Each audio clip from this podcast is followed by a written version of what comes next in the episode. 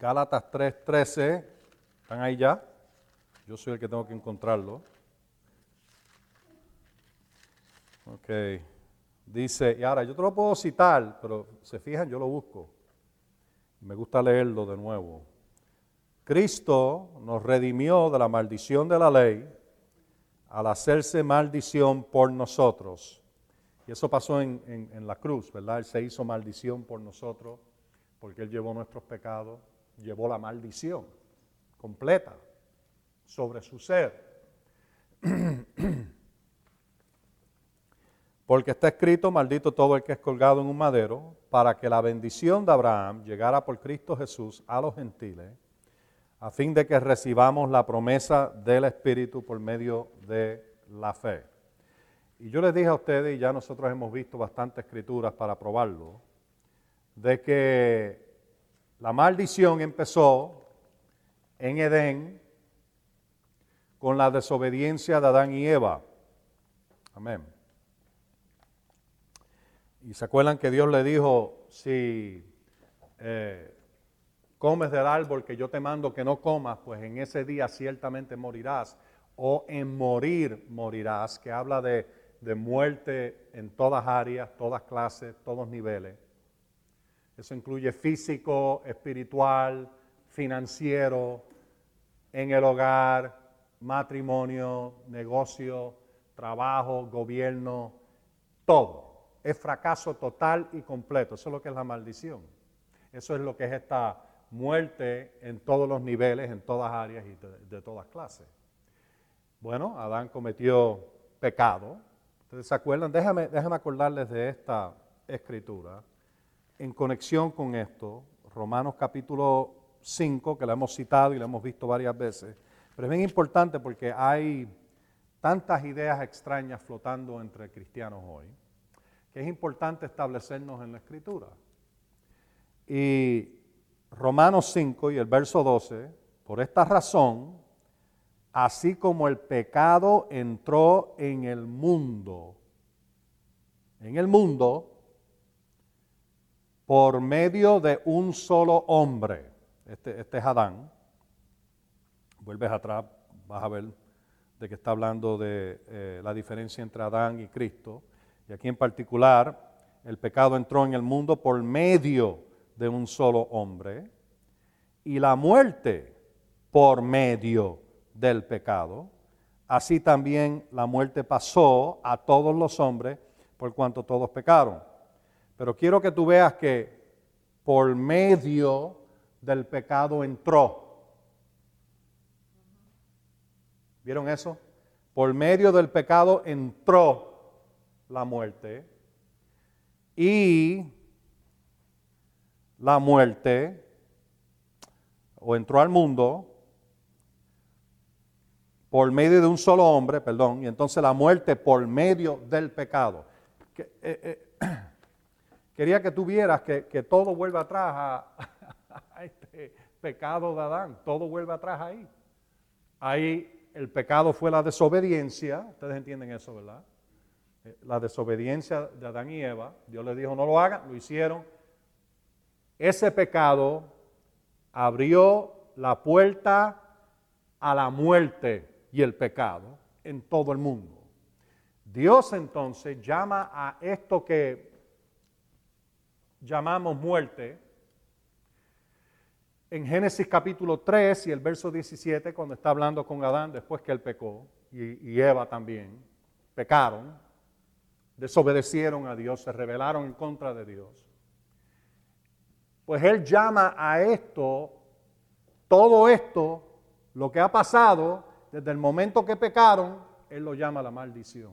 Y Él dijo, Adán, por esto que tú has hecho, porque me desobedeciste, esta maldición ahora ha entrado a toda la tierra, ha venido sobre toda la tierra, afectó todo. ¿Se acuerdan? Dios habla hoy, la, versión que yo le dije a ustedes de este verso en, en Génesis 3.17. Amén. Oh, míralos aquí. Génesis 3.17, donde dice, la tierra, va a estar bajo maldición por tu culpa. No culpa de Dios. Esta es la muerte y el pecado que ha venido sobre toda la tierra, es esta maldición. ¿Me entienden ustedes? Afectó todo. Afectó el planeta entero y todo lo que vive en el planeta. Todo cambió. Naturaleza cambió, los animales cambiaron, la, vegetación cambió. Eh, seres humanos cambiaron drásticamente. Eh, y ahí podemos seguir. Tú puedes hablar de, hasta, hasta, el tiempo. Estoy hablando de eh, la actividad meteorológica. ¡Wow! hasta eso se pervirtió. Lo vamos a ver un poquito más adelante porque muchas personas no entienden de que, mira, cuando Dios creó a Adán y Eva en el huerto, ni necesitaban ropa. Nunca estaba demasiado frío o demasiado caliente. Nunca.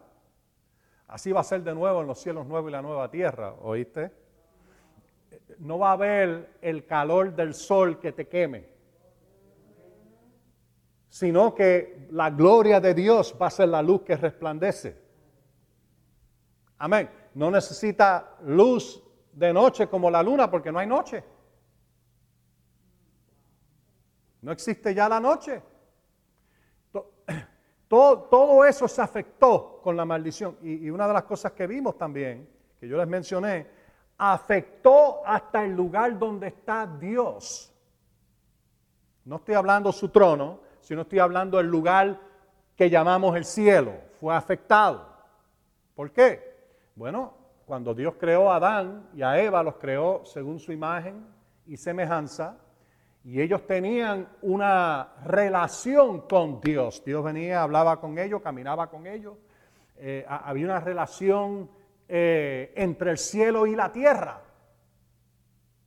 Cuando entró el pecado afectó todo, hasta el lugar donde está Dios. ¿Cómo lo sabemos? Bueno, ¿cómo tú crees que el diablo logró entrar en el cielo y estar allí y tener el derecho de entrar? en el libro de Job. ¿Cómo es posible? Bueno, eso pasó por la traición de Adán. Eso nunca había sido así antes. El diablo no tenía nada, cero, absolutamente nada. Y cuando logró que Adán y Eva pecaran y se rebelaran contra Dios, esa rebeldía afectó todo y afectó la relación entre el cielo y la tierra y le dio acceso a Satanás al cielo. Allí ante la presencia de Dios acusando la gente día y noche. Pero cuando Jesús vino y pagó el precio, y pagó el precio por los pecados y la maldición y la muerte, todo eso lo pagó Él, lo hizo por nosotros. Ahora, por supuesto, eh, seres humanos todavía mueren físicamente y, eso continúa en la tierra, la, maldición continúa en la tierra. Pero hay acceso a libertad y hay acceso también más tarde a resurrección. Aleluya. Amén. Así que, tú sabes, el Señor se ha encargado de eso. Pero una de las cosas que logró el sacrificio de Jesús fue echar al diablo y a sus ángeles fuera del cielo. Lo puedes leer en Apocalipsis capítulo 12 y vas a encontrar que cuando Cristo entra en su autoridad, que eso fue en la resurrección, y allí te lo dice bien claro, ¿ok? El diablo y la tercera parte de los ángeles del cielo que, eh, se fueron con él, fueron lanzados del cielo. Y ya no podían acusar más al frente del trono, no podían acusar más a los hermanos. Ahora él tiene que acusar desde aquí. Ya no tiene acceso al cielo. ¿Me entienden? Eso es una de las cosas que ha cambiado. De cómo era antes y cómo es hoy. Amén. Y hablamos de la autoridad que hemos recibido en Cristo. Y todo esto es importante, hermano. Eh, déjame volver aquí a, a mis notas, porque quiero inmediatamente empezar a hablar sobre esto. Vamos al libro de Deuteronomios capítulo 28. Ahora acuérdense, esta es la maldición que fue pronunciada o dictada bajo la ley.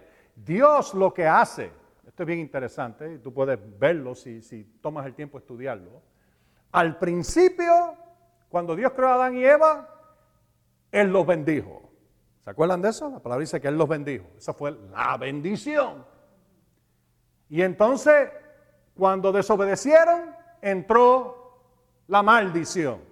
Bueno, más tarde, Dios lo que hace es lo pone en blanco y negro para que tú puedas leerlo y sabes exactamente lo que es la bendición y lo que es la maldición. Y algo bien interesante, nunca se mezclan.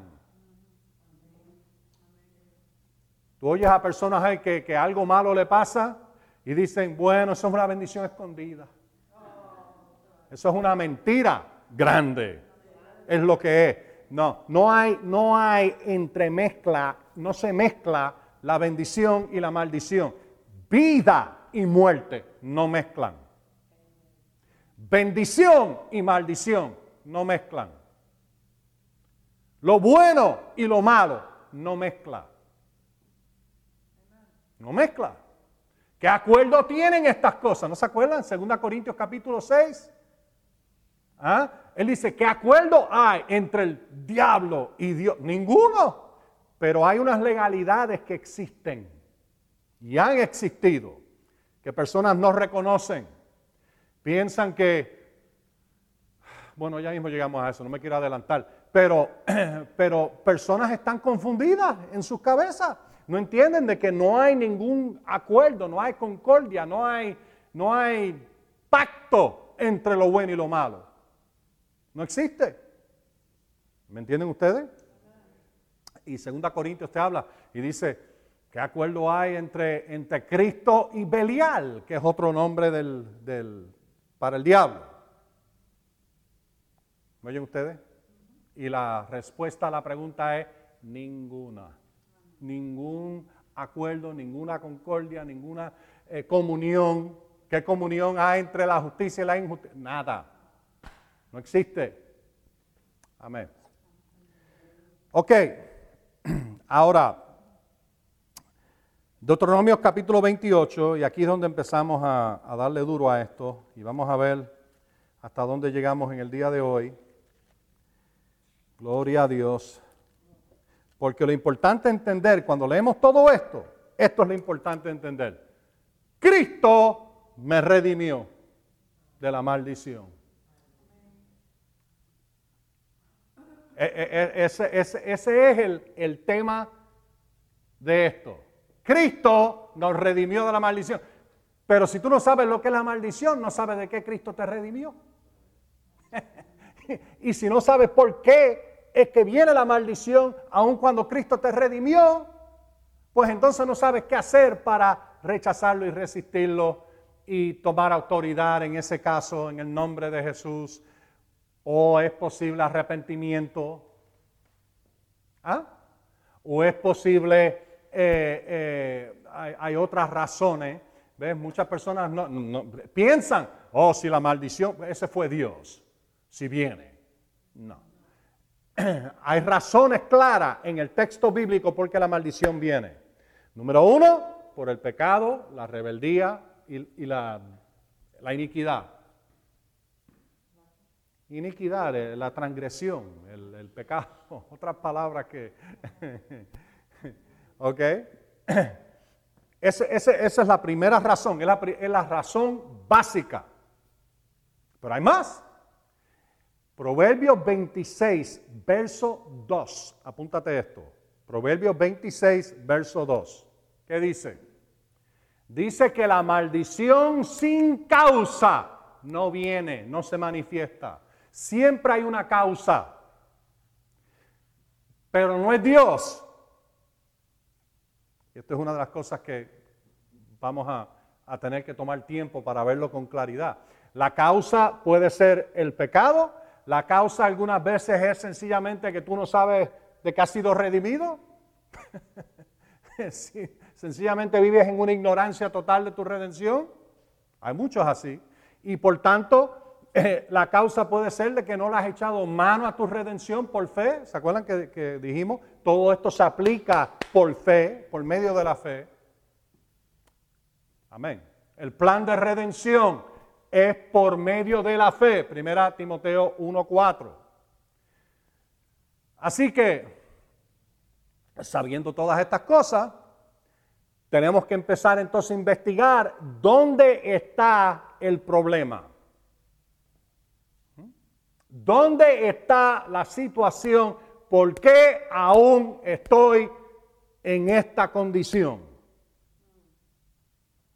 Ahí es donde viene, y es lo que le faltaba a Job, donde viene la humillación. Tienes y yo digo humillación en el sentido de humillarte a ti mismo ante Dios, buscar su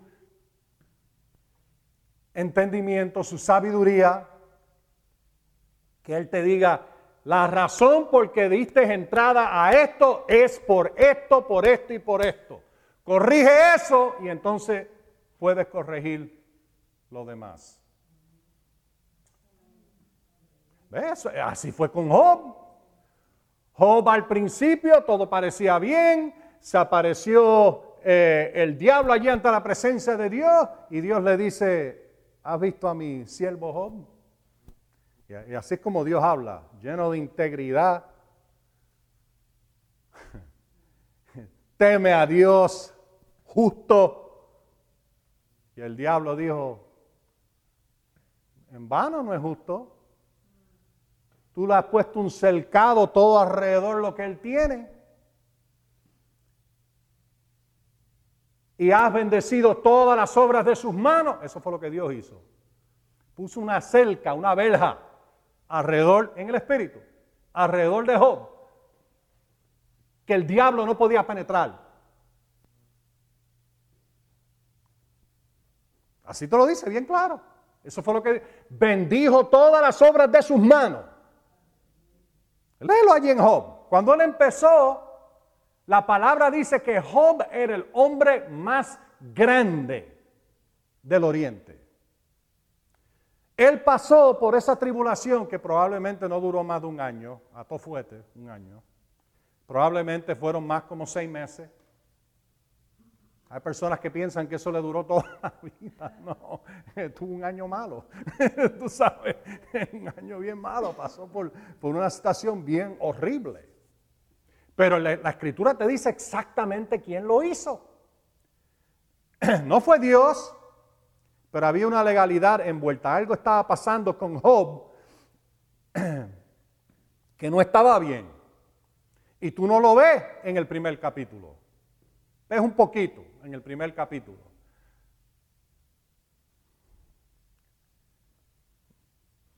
¿Qué, tú ves en el primer capítulo de Job?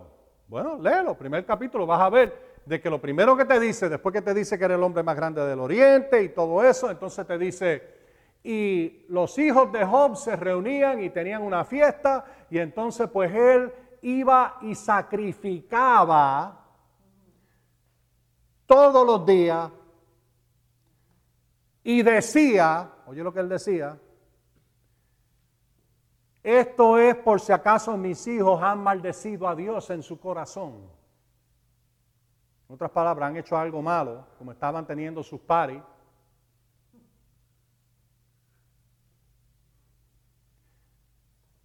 Pero que no notaste algo.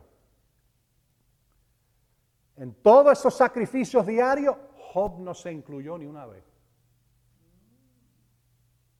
Ni una sola vez. Él dijo, yo voy a ofrecer esto por mí, porque yo estoy buscando la dirección de Dios y estoy buscando el perdón de Dios también, por si acaso yo he hecho algo que no debía haber hecho. ¿Eh? Ahí de momento empiezas a ver, espérate, espérate, espérate, los hijos nada más, ¿y qué pasó con él? ¿Él era inmune? no. Entonces Dios le dice a Satanás, o mejor dicho, Satanás le dice, pero tú sabes qué, ahora extiende tu mano y toca lo que él tiene y él te va a maldecir a ti en tu propia cara. Mm, bien arrogante, bien odioso el diablo. Y Dios le dice, mira, lo que aquí ves una sentencia, un juicio. Lo que Él tiene está en tus manos, en tu mano. bajo tu influencia y tu poder, es lo que literalmente se quiere decir. Inmediatamente, ahora Dios le dice, no toque su vida.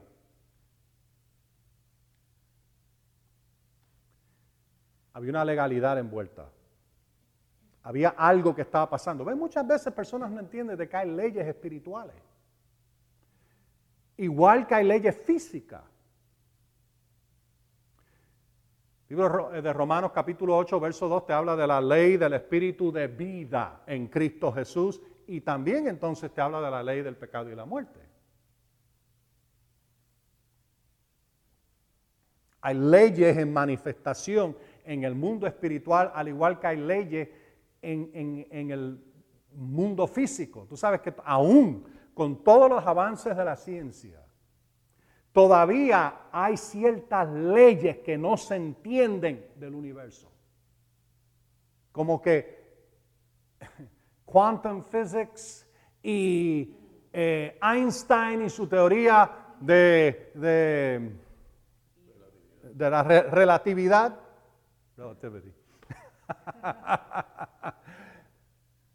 no encajan y no saben qué hacer. Y dicen, obviamente hay ciertas cosas que no entendemos en el universo todavía. Bueno, la escritura te habla de eso, el libro de Job. Cuando Dios se le aparece al final a Job en un torbellino. ¿ah? Él dice, mira allá afuera todas esas estrellas y galaxias y, y planetas. Dime las leyes que las gobiernan. Hay leyes que gobiernan todo eso. Al igual que hay leyes espirituales que gobiernan el mundo espiritual.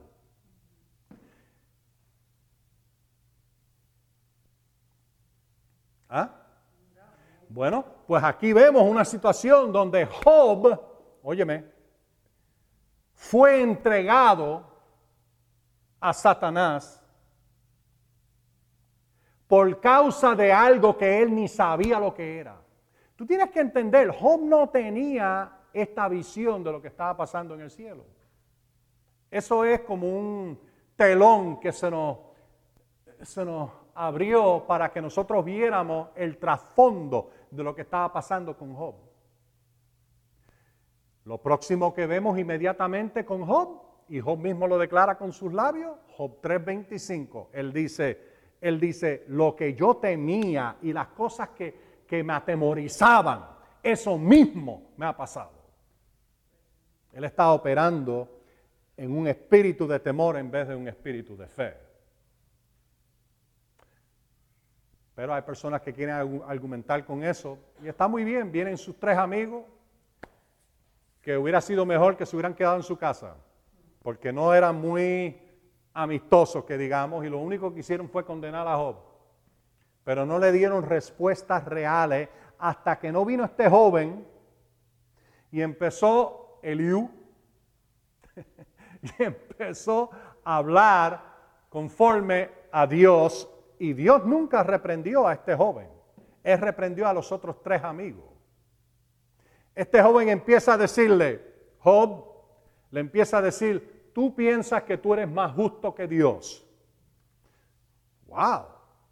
Bueno, lo puedes leer. Job lo dice con su propia boca, Dios me ha quitado mi derecho y no está siendo justo conmigo. Mira qué clase de arrogancia es esa. Y entonces Job empieza en Job 31, lo puedes ver, a excusarse basado en diferentes mandamientos. Esto es mucho antes de los diez mandamientos. El libro de Job entero es mucho antes de Moisés. Y él se empieza a justificar y dice, pero yo no cometí fornicación pero yo no eh, eh, cometí adulterio, pero yo no robé, pero yo no le hice daño al huérfano y a la viuda, ni al esclavo tampoco. Yo no eh, fui un estafador. Yo si veía a alguien desnudo, lo cubría con ropa. Al pobre ayudaba. No hice al dinero mi Dios. Confié en Dios que me supliera. ¿Ah? Todo eso lo puedes leer en Job 31. Ninguno de esos era sus problemas. Este joven Eliú, oh, el Señor se lo reveló bien claro. Problema número uno, Job, arrogancia.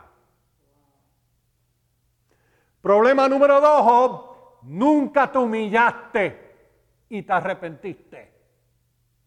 No es culpa de Dios. Y se lo dice a sí mismo. Dios no te quitó tu derecho. Dios no ha dado una sentencia falsa aquí. Dios no mintió con todo esto. Léalo. Capítulo 32, 33, 34 de Job. Léalo. Él dice, tú nunca oraste y le pediste ayuda a Dios en el medio de todo esto. Y es verdad, tú vuelves atrás. Nunca oyes a Job orar. Dios, ayúdame. Yo me arrepiento, yo no sé qué yo hice, pero yo me arrepiento, Señor, enséñame. Nunca lo hizo. ¿Tú sabes qué más hizo Job? ¿Ah? Además de que no se arrepintió, no se humilló, eh, acusó a Dios de injusticia. Oh, eso es un problema. ¿Ah? Y el joven le dice, Job, tú estás pecando y estás haciendo lo que hacen los rebeldes. Léelo. Y entonces Dios viene, tú sabes, y, eh, vuelves al libro de Job capítulo 2, es más, capítulo 1 y 2, y claramente ve, el diablo salió a la presencia de Dios y él arrasó con la familia, con los esclavos, con sus propiedades, con todo de Job y finalmente Job capítulo 2 verso 7 dice que le puso una llaga desde la cabeza a los pies hasta desde la cabeza hasta los pies, estaba todo llagoso. Lleno de llagas y, buscaba un canto de, de una vasija rota para rascarse. Perdió todo. Murieron todos sus hijos. vino una tormenta satánica y arrasó con todo, mataron todos sus ganados. Fue una cosa bien horrible. Todos los esclavos murieron a filo de espada por sus enemigos. El diablo hizo todo eso. Claramente lo ves allí, bien claro. Imposible negarlo. Sin embargo, ahora Dios aparece en un torbellino bueno. No hizo daño a nadie, no destruyó, no mató a nadie, nada. Lo único que hizo fue reprender a Job. Y le dijo, Job, ¿tú crees que tú sabes tanto lo que está pasando aquí? dice, ven acá. Hmm, ¿Qué Tú y yo vamos a hablar. Y empieza a hablar y le dice, dime tú. empieza a hablar del mundo de los animales, cosas que nadie sabe, menos Dios. Empieza a hablar de las estrellas, empieza a hablar de los mares y las profundidades, empieza a hablar de los planetas. ¿Ah? Le dice, contéstame, si tú que sabes tanto y que me acusas a mí de hacer injusticia. Dios nunca ha hecho injusticia, nunca. Y finalmente Job dice, me pongo la mano en la boca y me callo porque ha hablado lo que no sabía. Y Dios sigue. Y al final, oh, dice, oh Dios mío, me arrepiento en ceniza. Yo estaba mal. Tú tienes toda la razón. Inmediatamente cuando él hace eso, ¿tú sabes lo que sucede? Dios le dice exactamente qué hacer. Ahora tú ves, tú le dices a tus amigos, los tres amigos aquellos, three amigos.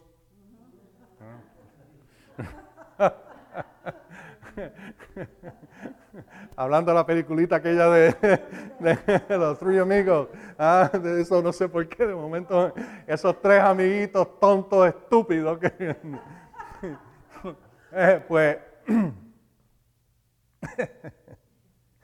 Ay, Señor, la cosa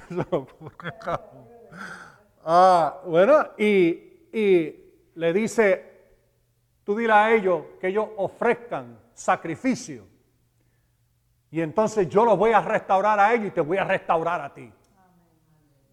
Y la palabra dice que tan pronto Job hizo lo que Dios le mandó hacer, inmediatamente la restauración empezó. Hasta sus familiares empezaron a venir a donde él y a traerle oro y plata.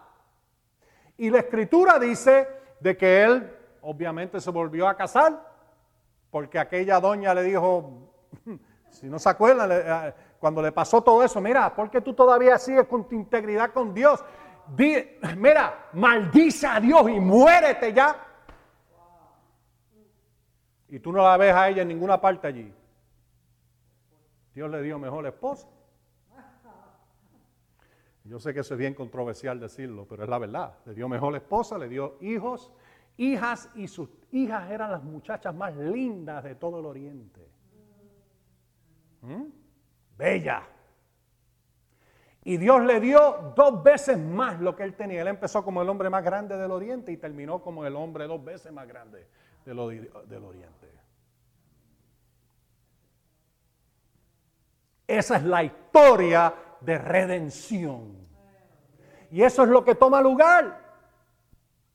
Cuando tú no sabes qué hacer y estás en el medio de una situación, mira, humíllate, arrepiéntete, di Señor, ayúdame. Muéstrame dónde estoy fallando aquí. Y Él te muestra cómo salir. Él no te muestra cómo quedarte y sufrirlo. La escritura dice de que Él te muestra la salida. Oh, qué rico. La salida. Él te muestra cómo salir. De nada vale quejarse. Quejarse, todo, nada funciona, menos arrepentimiento, humillarse y pedirle ayuda y dirección y que Dios te muestre qué es lo que tienes que hacer. Eso fue exactamente lo que Eliú le dijo a Job. Estas son las cosas que te faltan, Job. Cuando él lo hizo, la restauración empezó, ¡pam! ¡pam! Inmediatamente. Wow. Mm. Ahora, mírate esto, aquí donde se pone un poquito hairy. ¿Ok? Mira el libro de Deuteronomio 28. Peludo. Deuteronomio 28.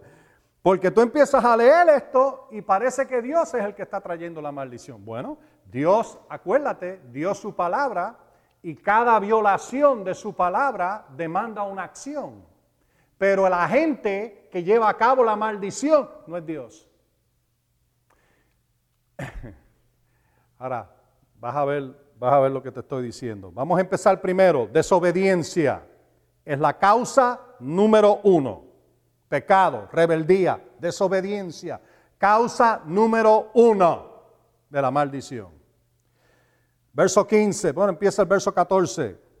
No se aparten de todas las palabras Deuteronomio 28, 14, que yo les mando hoy, ni a la derecha ni a la izquierda, para ir tras dioses a fin de rendirles culto.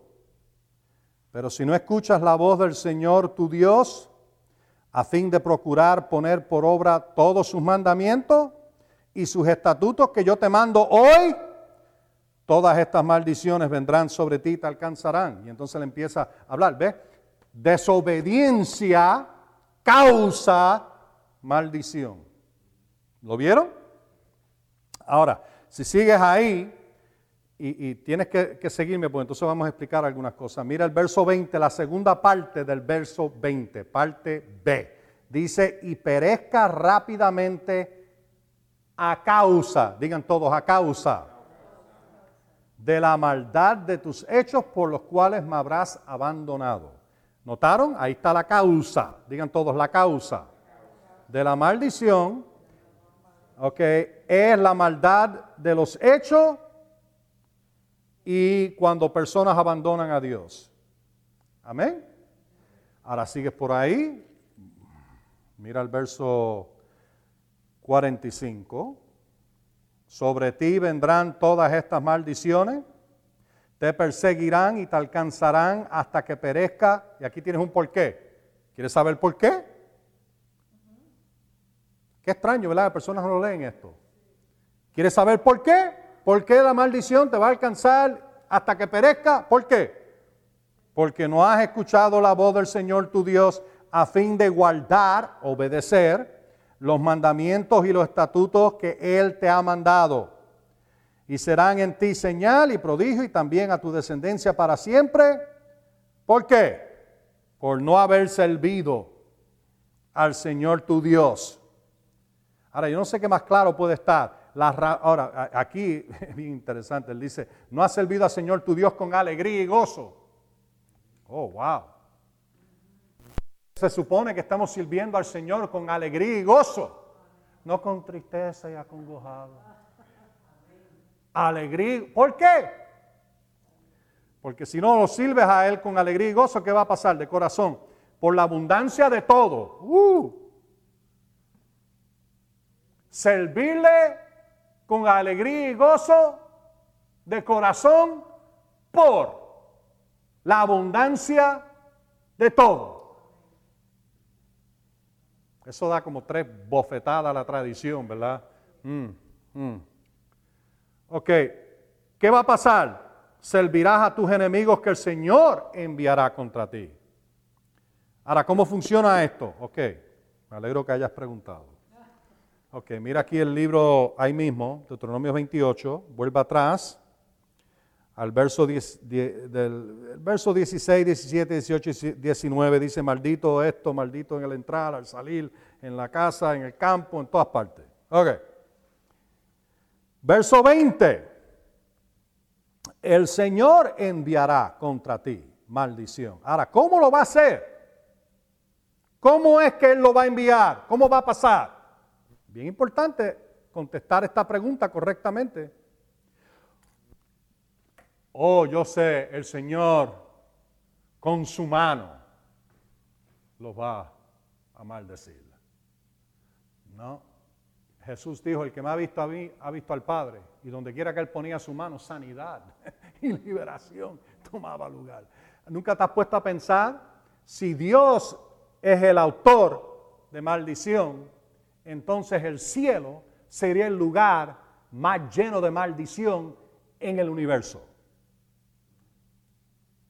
Y sin embargo sabemos que cuando Dios crea nuevamente, hace nuevo cielo, nueva tierra, dice la escritura, no va a haber más maldición.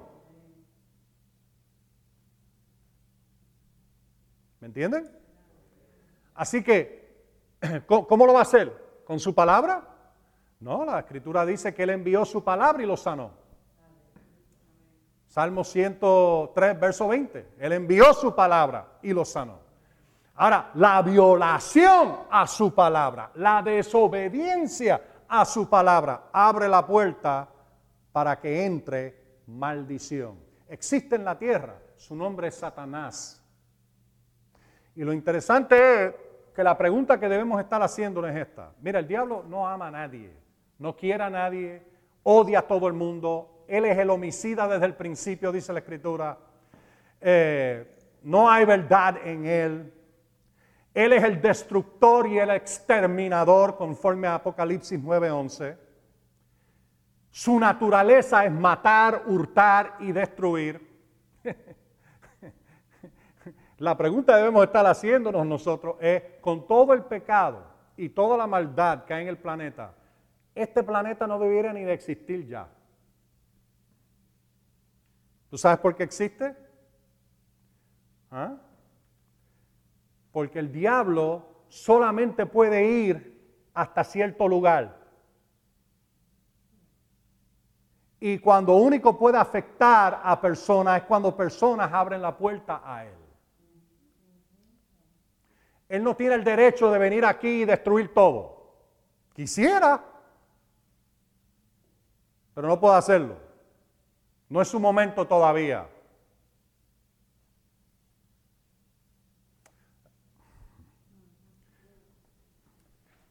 Vamos a seguir aquí. Ok. Y aquí te habla de un montón de cosas, pero vas aquí al verso 25.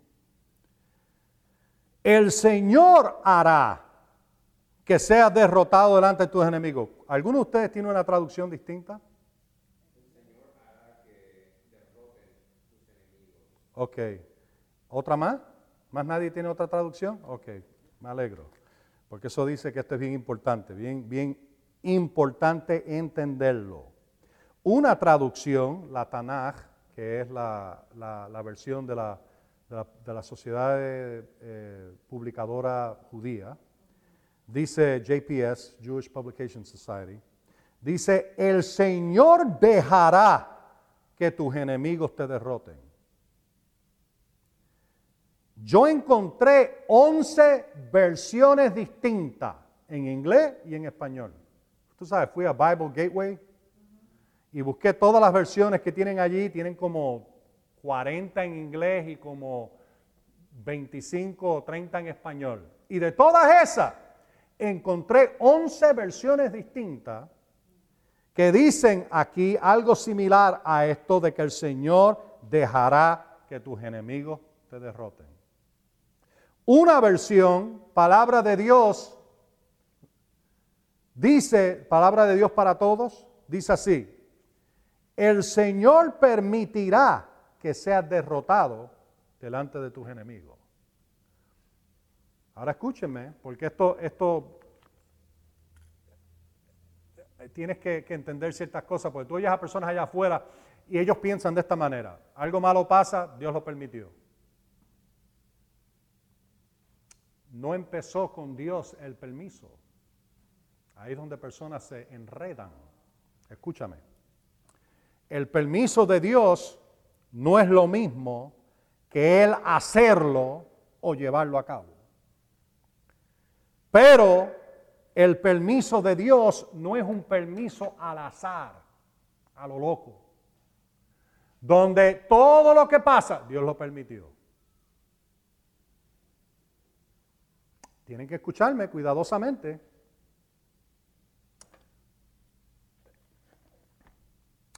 Dios es por causa de la, desobediencia, el pecado, la rebeldía. Ahí es donde empieza el permiso. Entonces entran legalidades donde Dios tiene que emitir sentencia. Hay escrituras en el mismo libro de Job que te hablan de que Dios es justo. En el libro de Salmos te dice, y Dios emite sentencia todos los días. Todos los días.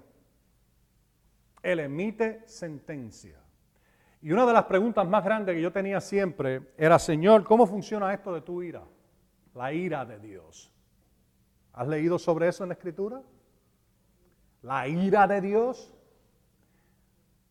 Un montón de versos, Viejo Testamento, Nuevo Testamento, te hablan de la ira de Dios donde Dios se, mm, se enfurece con el pecado. ¿Ah? Presten atención, van a aprender algunas cosas nuevas aquí. ¿Ok? Amén. Dios permite muchas cosas en la tierra que no son su voluntad. ¿Ve? Hay personas que piensan todo lo que pasa en la tierra es la voluntad de Dios. Mentira del diablo. Todo lo que pasa en la tierra es la voluntad de Dios. Y Dios es soberano y Él está bajo control de todo eso. Mira, si Dios está bajo control del planeta, la verdad es que tiene un control porquería. Porque hay un montón de cosas diabólicas que están pasando en el planeta que Dios no tiene nada que ver con ellas. Todo lo que mata, ulti y destruye, Dios no tiene nada que ver con eso. Cualquier persona con tres centavos de, cerebro, ¿tú sabes cuál es el problema? Que personas han sido cegadas por la tradición. Y piensan, oh, pero tú no crees que Dios es soberano. no como tú. Si tú me estás diciendo a mí de que todo está bajo control de Dios en este planeta, cuando tú me dices a mí que todo lo que está haciendo ISIS está bajo el control de Dios, matando inocentes, violando mujeres, niños siendo restrayados y matados.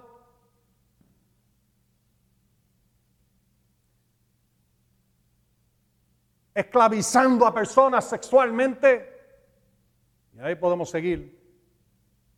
Decapitando a seres humanos, cristianos especialmente. Y aquellos que se oponen a sus ideologías. ¿Tú crees que Dios está contento con eso? ¿Que, eso, es, eso es la voluntad de Dios? No, esa no es la voluntad de Dios. No es la voluntad de Dios que entre un huracán y mueran 100 personas, venga un tsunami y mueran 200 mil personas. Eso no fue Dios. Oh, pero eso era una parte del mundo muy pecaminoso. Hay partes, mira, hay partes en el mundo más pecaminoso todavía. Porque eso no ha pasado. Eso no es la pregunta correcta. Es más, Jesús en Lucas capítulo 13, oye lo que él dice. Él dice, él empieza a hablar de unos galileos que Pilato, ¿te acuerdan de Pilato? Mezcló su sangre con los sacrificios. Los, mató. Y Jesús hace esta pregunta, ¿ustedes creen que ellos fueron más pecadores que el resto de Galilea? Y el Señor le dice, no, y todos van a perecer igualmente a menos que se arrepientan. Y entonces le empieza a hablar de la torre de Siloé. Y él dice, esa torre que cayó encima de 18 personas y los mató a todos. Este es Jesús hablando. Lucas 13. ¿Tú crees que esos eran más pecadores que el resto en Jerusalén? Él dice, no, todos eran pecadores. Él dice, igualmente van a perecer si no se arrepienten. ¿Ves? La pregunta correcta no es por qué cosas malas pasan en la tierra. La pregunta correcta es por qué más cosas malas no pasan en la tierra. Y es porque hay un Dios que si no llega a ser por él, el diablo tuviera rienda suelta y hubiera destruido este, este planeta mil veces, encima de mil veces, y hubiera destruido toda la raza humana hubiera arrasado con el planeta y no hubiera quedado nada aquí.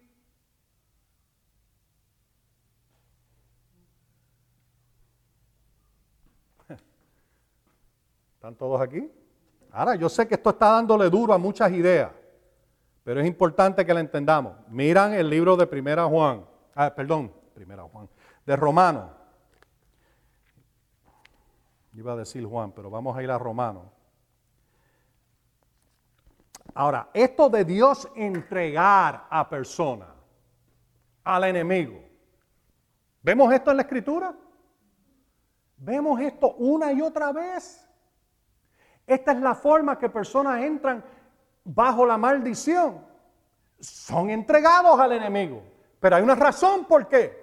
No es al azar, no es a lo loco, no es que Dios dice, bueno, vamos a probarlo hoy. No. Mira el libro de Romanos capítulo 1.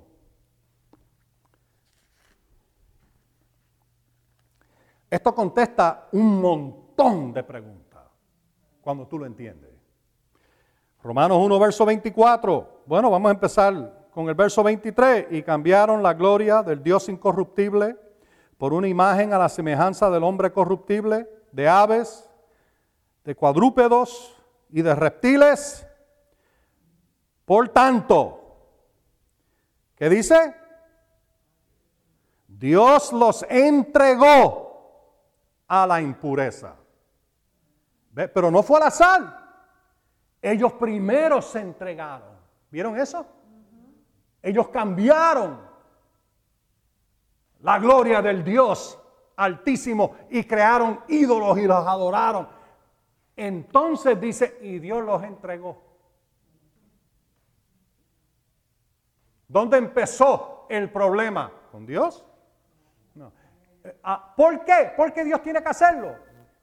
Hay legalidades, hay justicia bien clara y Dios tiene que ser justo aún con el diablo. Si personas sirven al diablo, Él tiene que entregárselo. Si personas desobedecen, Él tiene que entregarlo. Tiene que ceder. Eso es lo, que, lo más que molesta a Dios, es tener que cederle territorio a ese inmundo. Y aquí lo puedes ver. Dios los entregó la impureza en las pasiones de sus corazones para deshonrar a sus cuerpos entre sí. Ellos cambiaron la verdad. Ahora, fíjate, ellos cambiaron. Aquí donde empieza. Ellos cambiaron la verdad de Dios por la mentira y veneraron y rindieron culto a la creación antes que al Creador, quien es bendito eh, eh, para siempre. Amén. Por esta causa. Dios los entregó a pasiones vergonzosas. El diablo empezó a decir y a gritar, tengo derecho a ello. Y Dios dijo, están en tus manos. ¿Lo ven? Tengo derecho a matar, a hurtar y a destruir. Y Dios dice, está en tus manos. Todo lo que está pasando aquí. ¿Ve? Pues sus mujeres cambiaron las relaciones naturales por relaciones contra la naturaleza, las lesbianas. De la misma manera, también los hombres, dejando las relaciones eh, eh, naturales con la mujer, se encendieron en sus pasiones desordenadas unos con otros, esos los homosexuales, cometiendo actos vergonzosos, hombres con hombres, y recibiendo en él, en sí mismo, la retribución que corresponde. La retribución que corresponde. Digan todos la retribución que corresponde. Así que lo que ellos estaban haciendo tenían una retribución que correspondía. ¿Lo ven? Ok. Y entonces, ¿qué dice aquí?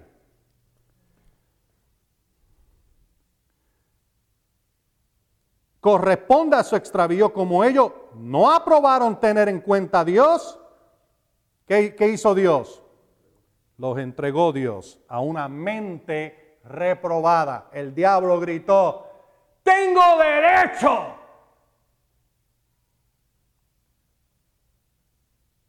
Y Dios dijo, ahí lo tiene. Tuvo que emitir juicio, sentencia. ¿Mm? Ahora, ¿están aprendiendo algo con esto? Amén. Yo sé que están aprendiendo. Y esto se pone más claro según vemos las escrituras. Empiezas a ver un patrón bíblico aquí. Dios los entregó a una mente reprobada para hacer lo que no es debido. El diablo dijo, yo tengo derecho a que ellos hagan, eh, tengan una mente reprobada. Y Dios dijo, ahí los tiene. Los entregó. Esa palabra los entregó, entregó, en el griego es la palabra paradido en, la Septuaginta, que es la, traducción del Viejo Testamento hebreo al griego, que fue terminado más o menos como 275, 300 años antes de Cristo, que es la versión preferida de Pablo, que él cita en el Nuevo Testamento. Cuando dice Dios a Satanás,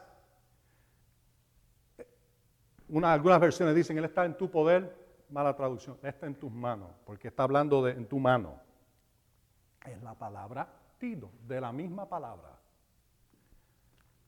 Lo mismo está pasando. Ese era mi punto. Lo mismo está pasando. Estamos viendo lo que estaba pasando. ¿Ok? Ahora, ¿esto es qué? Nuevo Testamento. Ok, vamos a ver otra escritura. ¿Quieren ver más? Vamos a verla, vamos a verla. Primera Corintios 5. Esta yo se las he citado, pero es importante que tú la veas con tus ojos. Primera Corintios 5 es la historia de inmoralidad sexual, donde un hombre, el papá, se había casado con, evidentemente, o se había divorciado, o su esposa se había muerto, lo que fuera, pero se casó con una muchacha y la muchacha y el hijo, que esa muchacha era esposa incesto, en otras palabras, estaba teniendo relaciones sexuales con, ella. Y la iglesia lo sabía y no estaban haciendo nada. Hay mucho que puedo decir ahí, pero vamos a, a dejarlo quieto. Fíjate lo que Pablo dice que hagan. Entreguen, verso 5, a tal, a Satanás, para la destrucción de la carne. Aquí dice, esta traducción dice, a fin de que su espíritu sea salvo en el día del Señor, pero en, el griego es, más eh, para que su espíritu pueda ser salvo. Y literalmente eh, es en forma pasiva el, el verbo en el griego. Y lo que está diciendo es, puede que sea salvo.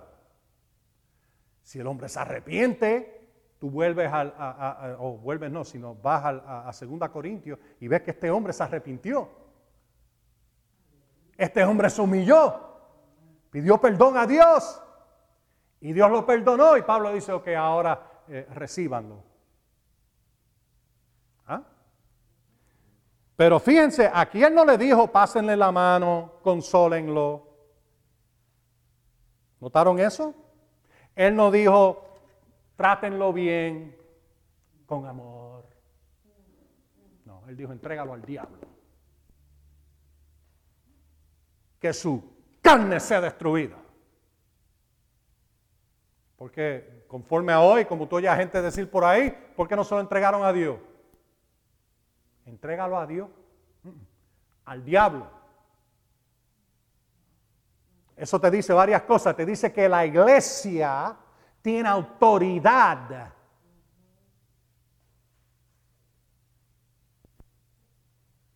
Ahora, por supuesto, eso no es para todos los días uno está entregando gente al diablo. No, esto es un acto específico de corrección necesaria porque un pecado se hizo público. ¿Mm? Y públicamente había que tratar con él. Ok, otra escritura, rapidito, Mateo 18. Y ahora aquí, aquí empezamos a ver otra cosa más, ya se lo he mencionado, pero aquí lo vas a ver. Mateo 18, Oh, Señor. Y yo que creía que iba a ser lo más cortito hoy. Mira, no, pero el Señor sabe lo que está haciendo, pues necesitamos oír esto, hermano. Esto es bien necesario. Ok, Mateo 18, ¿están ahí? Ok, eh, la historia ahí, Jesús da una parábola de un hombre que le fue perdonado una suma enorme de dinero. ¿Ah? Entonces ese mismo sale y agarra a su consiervo que le debía en comparación como 50 dólares y, él había sido una, perdonado una deuda de millones. Y lo agarra por el cuello y le dice, págame lo que me debe. Y el hombre no quiso hacerlo y lo tiró en, el, en, el, en la cárcel. Y cuando el, el que había perdonado tan grande a este siervo que ahora hizo eso mal agradecido, él dijo, yo te perdoné esa deuda tan grande a ti y tú no estás dispuesto a perdonar ese chispito. ¿Tú sabes lo que pasó? Se enojó, se llenó de ira. El dueño de la casa y lo que hizo fue el rey, en verdad y, lo, lo entregó a los verdugos. Mira lo que dice aquí Jesús. Verso 34. Y el Señor enojado lo entregó a los verdugos hasta que le pagara todo lo que le debía. Así también hará con ustedes mi Padre Celestial si no perdonan de corazón cada uno a su hermano. ¿Tú me quieres decir a mí que falta de perdón es causa de ser entregado también a los verdugos?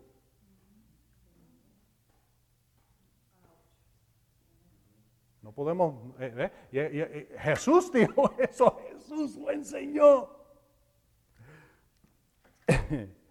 Así que es mejor que perdonemos y lo hagamos rápido. Amén. ok, ahora vamos a... a, a y, uh, mira el libro de jueces, rapidito, libro de jueces. Y de nuevo, esto te lo he mencionado varias veces, pero hoy estamos viendo la escritura en sí. ¿Se, ¿se fijaron en algo? Muchas de las cosas las mencionamos y entonces después vamos y las estudiamos. Punto a punto. No vemos lo que dice la escritura. Bueno, el libro de los jueces es evidencia de esto que yo te he estado diciendo y cómo entró la maldición a Israel. Ellos estaban bien, estaban viviendo bajo la bendición, todo iba súper bien. Y entonces mira lo que dice aquí en el verso 11. Eh, jueces, ¿tú sabes dónde el libro de jueces? después de Josué. Josué, jueces. Ah, capítulo 2. Capítulo 2. Jueces, capítulo 2. Verso 11. Los hijos de Israel hicieron lo malo ante los ojos del Señor y sirvieron a los Baales. Abandonaron al Señor, el Dios de sus padres. Y ahí vuelve eh, bueno, vamos a leerlo. Que los había sacado de la tierra de Egipto y se fueron tras otros dioses, entre los dioses de los pueblos que estaban en sus alrededores, a los cuales adoraron y provocaron a ira al Señor. Oye, abandonaron al Señor, sirvieron a Baal y a las astartes. El furor del Señor se encendió contra Israel y los entregó en mano de asaltantes que los saqueaban. Los abandonó en mano de sus enemigos de alrededor. Y ellos no pudieron resistir más ante sus enemigos. Santiago 4. ¿Qué pasó? Dejaron de someterse a Dios y a su palabra. Se sometieron al pecado y a, lo, malo. Dios se llenó de ira, los entregó a sus enemigos. Y por causa de eso ya no podían resistir más a sus enemigos. Se les fue toda la resistencia. Por eso es que la escritura te dice, Santiago 4:7, sométete a Dios resiste al diablo y esto huirá de ti. ¿Eh? ¿Por qué? Porque si estás haciendo lo que te da la gana, estás desobedeciendo, eres rebelde en contra de Dios, ¿qué va a pasar? Dios se va a enojar, se va a molestar, te va a entregar a sus enemigos, a tus enemigos y no vas a poder resistir al diablo. Tu resistencia se pierde. ¿Cuál es la, la solución? Aquí te dice exactamente cuál es la, solución. Ok. Donde quiera que salían, la mano del Señor estaba contra ellos para mal, como el Señor les había dicho y como el Señor les había jurado. Así los afligió en gran manera. ¿Notaron eso? Dice aquí, Él los afligió. Pero, pero aquí te dice exactamente cómo eso tomó lugar. Ira y los entregó. ¿Vieron eso? Por eso es cuando tú lees en, Deuteronomio, esta es la maldición, van a ser entregados a, sus enemigos si desobedecen, y entonces te habla de aflicción y lo que el Señor te traerá esto y te aquí te dice cómo sucede. ¿Lo ven? ¿Lo ven? Y nota esto de ira. ¿Sabes que Pablo habló de esto? Te voy a dar las escrituras, búscalas después. ¿Ok? Pero te las voy a dar. Efesios 5, verso 3 al 6. Él te dice, te dice, estas cosas ni se nombren entre ustedes, la inmoralidad sexual, eh, eh, la codicia, que es idolatría, eh, y menciono en la lista entera de cosas, y entonces él dice, que nadie te engañe, verso 6, porque por causa, oye, por causa de estas cosas, viene la ira de Dios sobre los hijos de desobediencia. ¿Qué es esto de hijos de desobediencia? Aquellos que practican la desobediencia. Dice, la ira de Dios viene... ¿Y cuál es la ira? Entregado a tus enemigos. ¿Me, entienden? ¿Ah? Yo sé que esto, esto está dando, todos los, all the gears in your head están haciendo, todos los gears allá arriba, todo porque es chocante. Ok, ahora, bueno, eso mismo lo ves aquí una y otra vez. Mira el verso 18, cuando el Señor les levantaba jueces, el Señor estaba con el juez y los libraba. Pero ah, vas a ver de que ellos empezaron a clamar a Dios, Señor, líbranos, hicimos el mal, estábamos mal, Señor. El Señor le enviaba a alguien para traerle liberación. El juez los libraba y mientras el juez estaba vivo, ellos estaban bien. Cuando el juez moría, ellos volvían atrás y hacían lo malo y Dios hacía lo, mismo de nuevo. Ellos practicaban lo malo, eh, dejaban de servir a Dios, abandonaban a Dios y Dios los entregaba a sus enemigos de nuevo. Ellos empezaban a sufrir, empezaban a pasarlo mal, todo iba en su contra, no obtenían victoria en nada, empezaron a ser esclavos y a estar bajo esclavitud y empezaron a gritar y a gritar, oh Señor, líbranos, líbranos, líbranos, Señor. El Señor le enviaba un juez y esto lo ve una y otra vez. Verso 19, capítulo 2. Pero acontecía que cuando moría el juez, ellos volvían atrás y se corrompían más que sus padres. No se apartaban eh, y por ahí sigue. Entonces el verso 20, entonces el furor del Señor se encendió contra Israel. ¿Y qué él hacía? Los entregaba a sus enemigos. Mira el capítulo 2, verso 7. Los hijos de Israel hicieron lo malo ante los ojos del Señor, olvidaron al Señor su Dios y sirvieron a los Baales y, eh, eh, a las aceras. Así que el furor del Señor se encendió contra Israel y los abandonó en manos de los de estos y, los cuales. Entonces, verso 9, pero cuando los hijos de Israel clamaron al Señor, el Señor levantó un libertador de los hijos de Israel, quien los libró. Y entonces eh, esto, esto es un ciclo vicioso que tú ves. Y cada vez que el ciclo pasaba, el tiempo de su aflicción duraba más.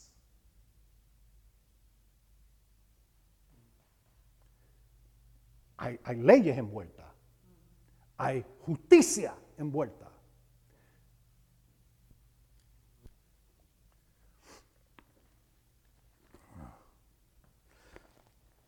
Gloria a Dios.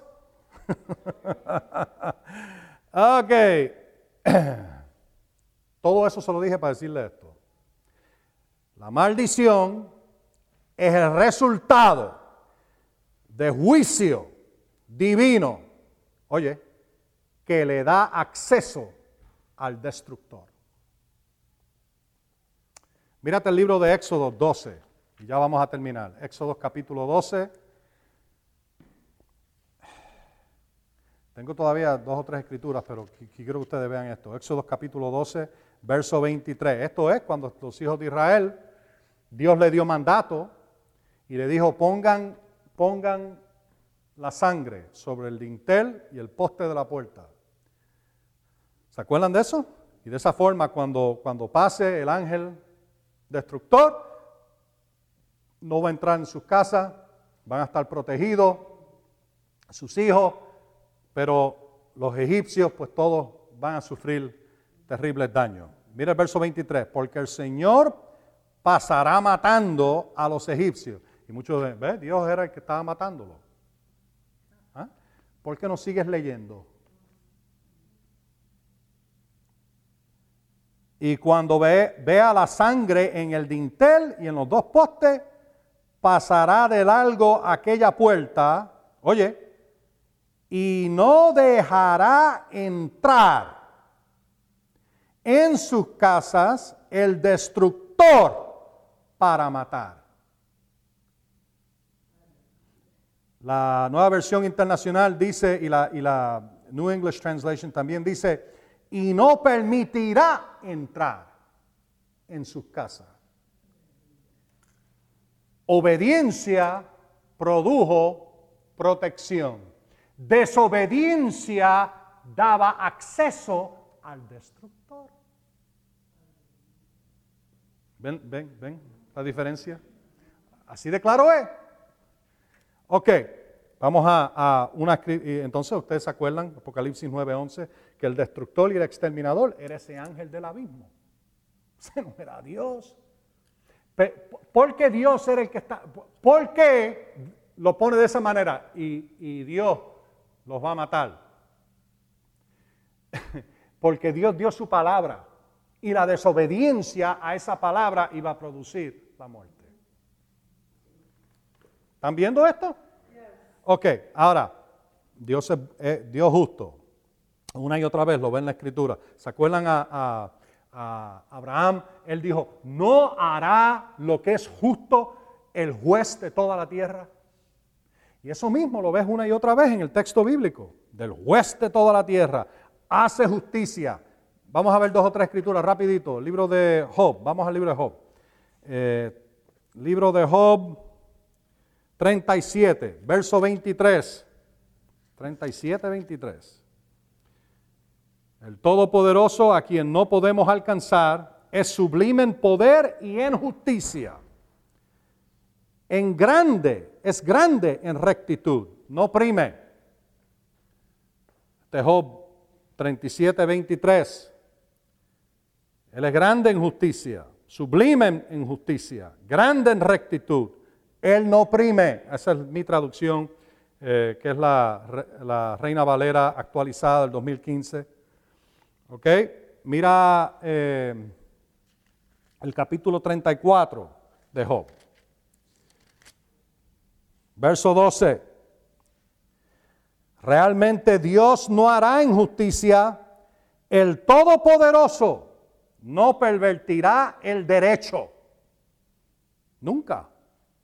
Nunca ha hecho nada injusto, jamás. Nunca ha hecho algo incorrecto.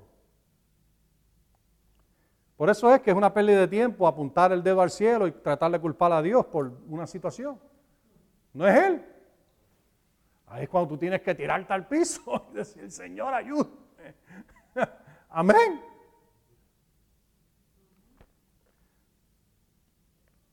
En el momento que sale por tus labios, Señor, tú no me estás haciendo las cosas aquí bien, tú no me estás, mm, mm, mm, estás en error completo. Lo que tú tienes que decir, no, Señor, tú nunca fallas, tú nunca pecas, tú nunca corrompes la justicia, tú siempre eres recto, así que el que está equivocado soy yo. Y te pido que me ayudes y me muestre dónde y cómo y qué hago. Qué diferencia, ¿verdad? Una diferencia bien grande. Pero si tú apuntas el dedo, Señor, tú, así dice el diablo, acusador. Mm. Hello. Ve, esto, esto es bien duro porque esto requiere tomar responsabilidad por tu vida y por tus hechos. ¿Ve? El mensaje es mucho más fácil. Oh, Dios está en control de todo. Bien fácil. Pero cuando algo anda mal, y, tú sabes, una pérdida de tiempo, apuntar el dedo hacia el cielo, mm, mm apuntar el dedo hacia uno. Mm, mm, mm, yo lo hice mal. Eso fue una de las cosas más difíciles para este que está aquí aprender. Pero lo aprendí. Gracias, Señor. Gracias, Señor, lo aprendí. Porque eh, el problema es, tú quieres culpar a todo el mundo. A Dios quieres hasta culpar al diablo. Quieres culpar, bueno, él está definitivamente detrás de lo malo, pero lo que estoy diciendo es, quieres culpar como si él de momento, de una manera mágica, tuvo este acceso. De alguna manera, o con tu boca, o con tus acciones, o con tu falta de fe, o con tu falta de, aceptar y creer lo que Dios dice en su palabra, de alguna manera tú diste entrada, no fue Dios. Pero tú sigues ese camino de desobediencia y el diablo empieza a decir, mira, ese te está desobedeciendo. Yo tengo derecho a matar, hurtar y destruir. Y Dios dice, está en tus manos. De esta manera, está en tus manos. No le gusta nada a Dios. Déjame mostrarte eso rapidito. Mira el libro de lamentaciones. ¿Sabe dónde está lamentaciones? Después de Jeremías, que Jeremías estaba lamentando. Capítulo 3. Vamos a ver cómo dicen algunas de las traducciones de ustedes. Ah, Dios detesta tener que, que, lo detesta tener que entregar territorio al diablo. Tener que entregar a seres humanos. A Dios no le agrada eso. Él prefiere que tú lo obedezcas y tengas vida. Pero Él te dijo, hoy llamo a testigo los cielos y la tierra delante de ti y he puesto delante de ti la vida y la muerte, la bendición y la maldición. Entonces yo lo que dice Dios, escoge la vida para que vivas tú y tu descendencia. Deuteronomio 30, verso 19.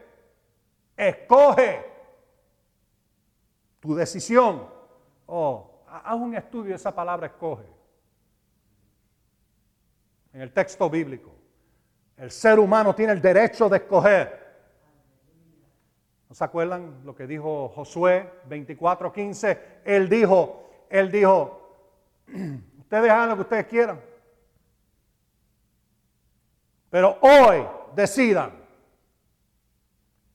Pero en cuanto a mí, yo escojo servir a Dios y a Él solamente le voy a servir. Esa es traducción de Dan Rodríguez, pero es lo que dice. Lamentaciones 3, verso 33. Ah, oh, Dios mío. porque no aflige ni entristece, Dios, ni entristece por gusto a los hijos de los hombres. ¿Tú crees que a Él le agrada que seres humanos estén afligidos y estén mal? No puedan pagar sus deudas, no puedan eh, eh, eh, hacer una compra para darle alimento a sus hijos. Dios no le agrada nada de eso que seres humanos estén enfermos. Eso no agrada a Dios.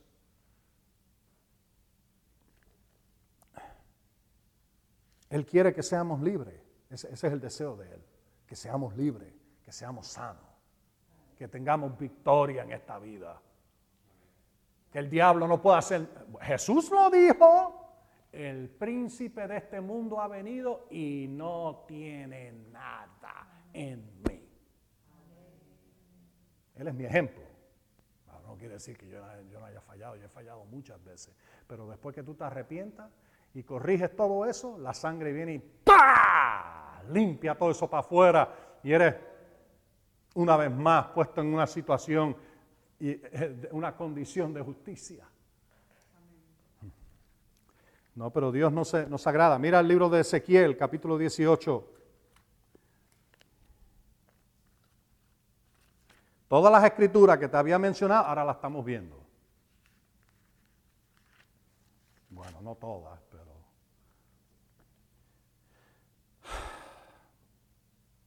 Verso 30, Ezequiel 18, verso 30. Por tanto, yo lo juzgaré a cada uno según sus caminos. ¿Cómo es que él juzga a la gente? Según sus caminos. Oh casa de Israel, dice el Señor Dios, Mire, arrepiéntanse y vuelvan de todas sus transgresiones, para, para que la iniquidad no les sea causa de tropiezo. Echen de ustedes todas sus transgresiones que han cometido y adquieran un corazón nuevo y espíritu nuevo. Oh, esa es la forma que entramos en el corazón y espíritu nuevo, arrepentimiento, rechazando lo malo, recibiendo lo bueno de Dios. Ese es otro mensaje.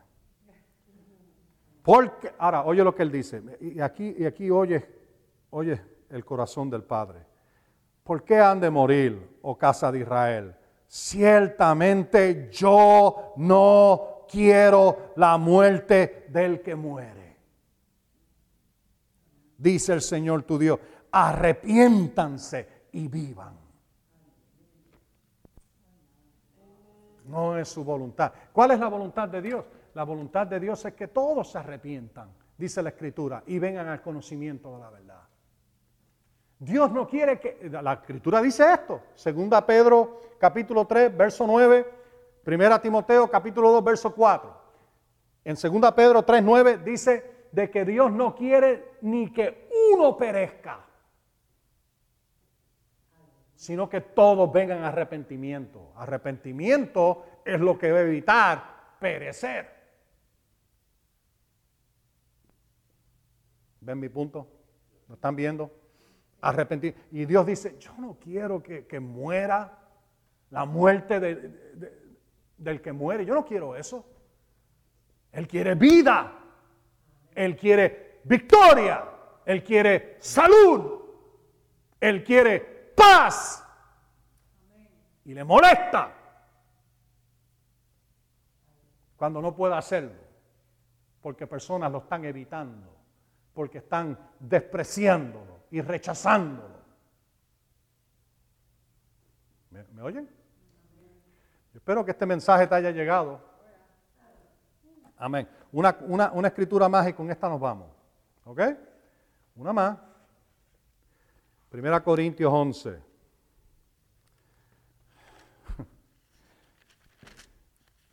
Yo por años yo no entendía esta escritura. Pero según los años, eh, ve, dejé esta para último. A propósito, porque esto tiene que ver con la Santa Cena. Personas piensan que la Santa Cena es tomarse un poquito de jugo de, uva y meterse un cantito de pan. Mira, la Santa Cena tiene que ver con pacto. Tiene que ver con, con nuestra relación con Dios. Es poderoso practicar la Santa Cena.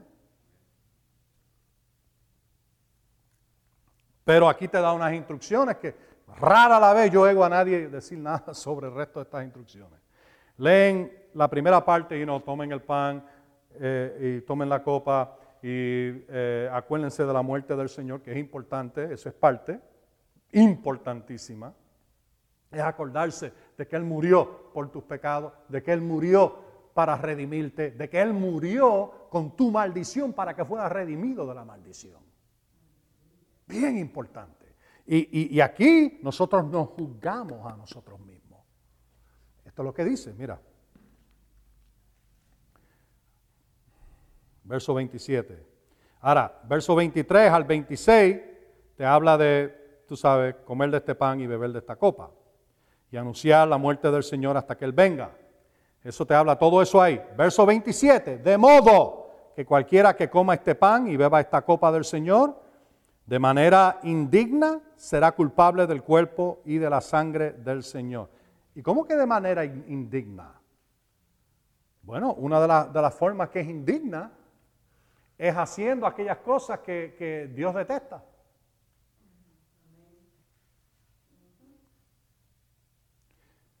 Y podemos hablar de eso. Eh, y entonces dice, por tanto, verso 28, examínese cada uno a sí mismo. Tú tienes que, eh, no dice examina a Dios, no, examínate a ti. Y literalmente es posible que algunas de tus traducciones eh, te lo diga, júzgate a ti mismo.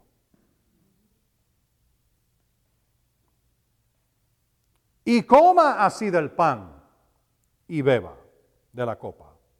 Porque el que come y bebe, no discerniendo el cuerpo, y ahora todo eso tiene mucho significado, pero no voy a entrar en eso, quiero centralizarme en esto. Juicio come y bebe para sí. Así que si tú lo haces de una manera indigna, ¿qué está pasando? Juicio estás comiendo y bebiendo. Juicio. En otras palabras, en la Santa Cena, o va a haber un juicio para beneficio o un juicio para aquello que no es beneficio. así de fuerte es la Santa Cena. Y hay personas, yo lo veo, tú sabes que, mira, sé que hay iglesias que, toman la Santa Cena todos los días. Cada vez que, cada vez que abren la, las puertas, tienen Santa Cena. Bueno, yo, yo creo en, en, eh, eh, en participar en la Santa Cena. Definitivamente. Pero aquí dice que si tú lo haces indignamente, estás, estás bebiendo y comiendo juicio para ti mismo. Y de nuevo, el juicio va a ser bien o va a ser malo. Va a ser para bendición o va a ser para maldición. Va a ser para vida o muerte. Ahora, esto te lo dice aquí mismo en blanco y negro. O en otro color, si tienes una Biblia de otro color. Pero en la mía blanco y negro. Ok, mira lo que dice aquí. Por eso, verso 30, eh, por eso hay entre ustedes muchos enfermos y debilitados y muchos duermen. Y ahora eso no quiere decirle que estás tomando una siesta. Muchos duermen, ahí está hablando de muerte prematura. Él dice, porque ustedes no han hecho esto correctamente, están bebiendo juicio en oposición, porque no están viviendo bien. Están practicando, bueno, ahí, ahí vemos el instante, tenían a ese hombre practicando insectos en su iglesia. ¿Mm? Así que un juicio fue determinado. Están todavía participando en la Santa Cena.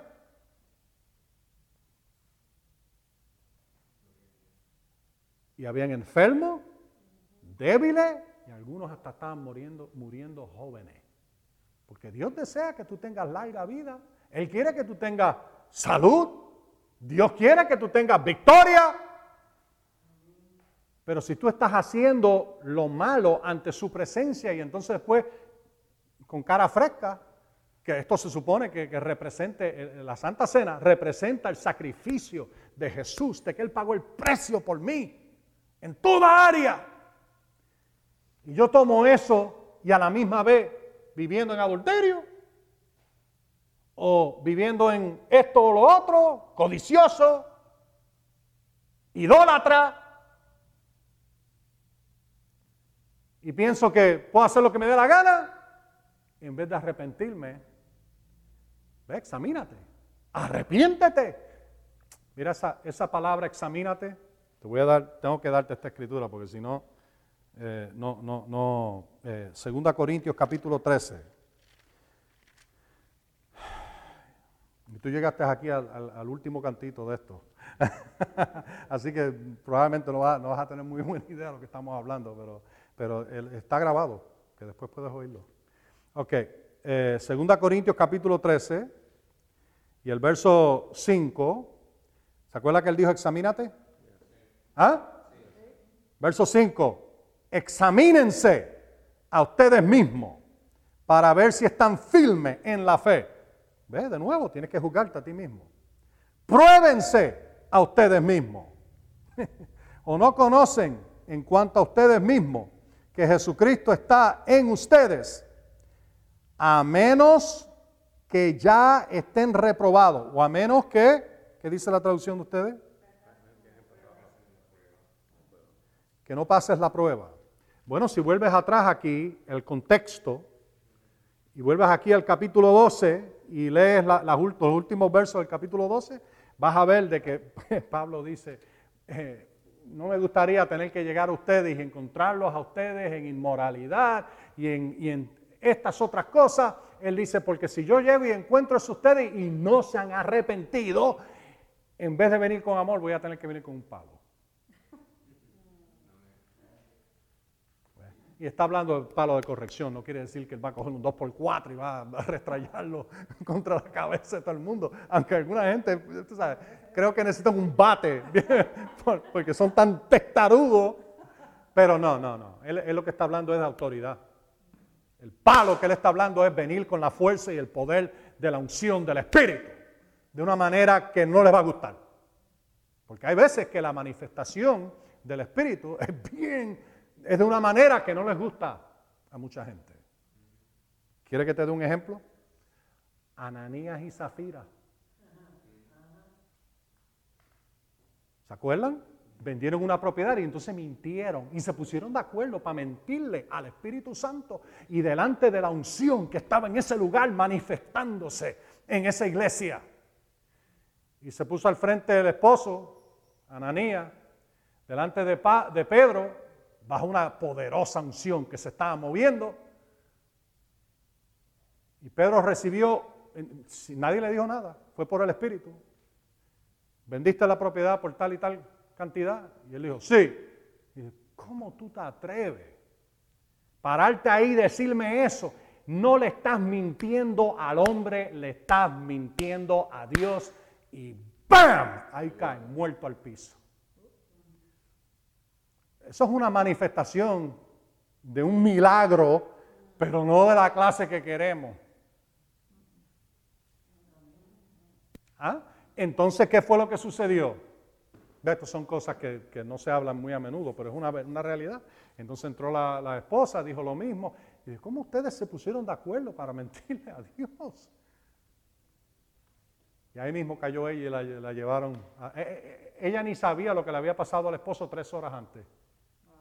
Así de, callado lo mantuvieron. Eso fue una manifestación del poder de Dios, pero una manifestación que no es del agrado. Y eso es lo que Pablo estaba hablando. Él dice, ustedes quieren que yo venga con palo, una manifestación de la unción que no les va a gustar. sé que les he dado un montón para pensar y estudiar en el día de hoy. ¿Ok? Pero por eso es que tuvimos una manifestación especial de la presencia de Dios aquí al principio. Porque el Señor sabía que esto iba a ser duro eh, de muchas maneras a nuestros oídos porque eh, eh, te fuerza a cambiar la forma en que tú piensas y has pensado.